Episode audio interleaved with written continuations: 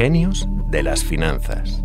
La mujer que protagoniza nuestro capítulo de hoy rompió no uno, sino varios techos de cristal. Sarah Britloff, conocida como Madame C.J. Walker, se convirtió a principios del siglo XX en la primera mujer millonaria de raza negra. Su historia es tan fabulosa que parece ficción. Paso de ser hija de esclavos a construir un enorme imperio empresarial. Soy Amaya Ormaechea y en Genios de las Finanzas hoy hablamos de Madame Walker. Y para ello me acompañan como siempre Clara Ruiz de Gauna, redactora jefe de Expansión y autora de la saga sobre grandes personajes financieros que pueden leer cada semana en Expansión. Y también está con nosotras Antonio Santamaría, redactor de Expansión especializado en mercados. Bienvenidos a ambos. Hola Maya, ¿qué tal? ¿Qué tal, Amaya? Clara, la historia de Sarah Britloff parece realmente sacada de un cuento. Eh, cuéntanos cómo es posible que una joven mujer negra pasara de ser hija de esclavos a fundar una empresa millonaria. Sí, podría ser esta historia un cuento de Navidad, una fábula de una hija de esclavos con el universo en contra, que crea un imperio de la cosmética y se convierte en la primera millonaria de raza negra de la historia estadounidense. Este cuento tiene toda la magia de la Nochebuena, pero en cambio es muy real como lo era la América de los sueños cumplidos. Sarah Bridlow, conocida como Madame Walker, se benefició de un olfato empresarial inédito para crear, crear hace más de un siglo, a partir de un simple crecepelo, una gran empresa con ventas de medio millón de dólares al año y una amplia red comercial tanto en Estados Unidos como en el exterior. Aunque bueno, por poco ella misma se salvó de trabajar en la misma plantación de Delta, una pequeña villa del estado de Luisiana, donde vivían como esclavos sus padres y sus hermanos. En cambio, su porvenir inmediato no fue más esperanzador que los campos de algodón, porque se dejaba la espalda como la bandera, pero tuvo la determinación de cambiar su destino, cuando apenas tenía 20 años, una hija de dos, y era viuda.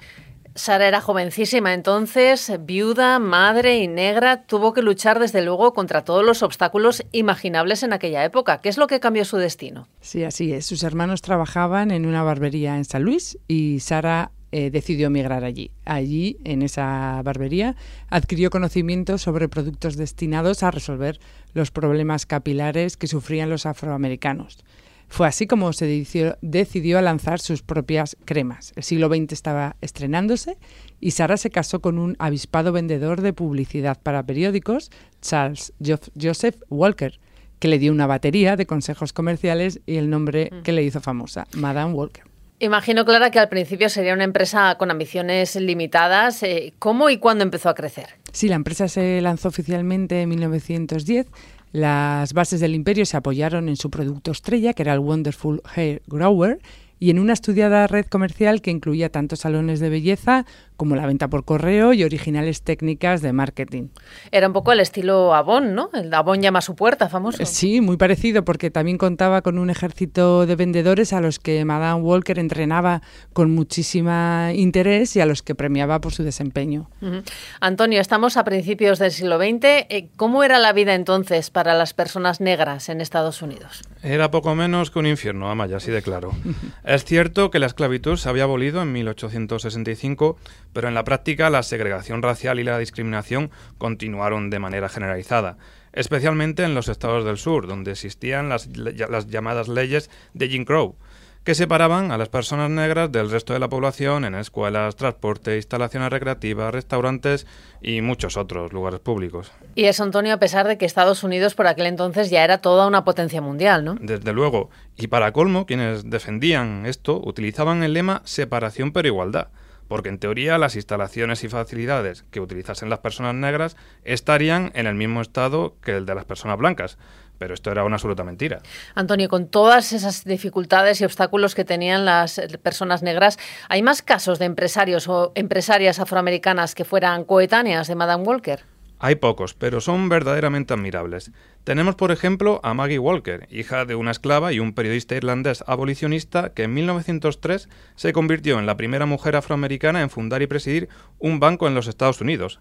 Este fue el St. Luke Penny Saving Banks, establecido en Richmond, Virginia, y que además fue pionero en ofrecer micropréstamos. ¿Y de cuándo podía ser un micropréstamo en aquella época? Pues rondaba los 5 dólares, que era algo equivalente al sueldo de una semana.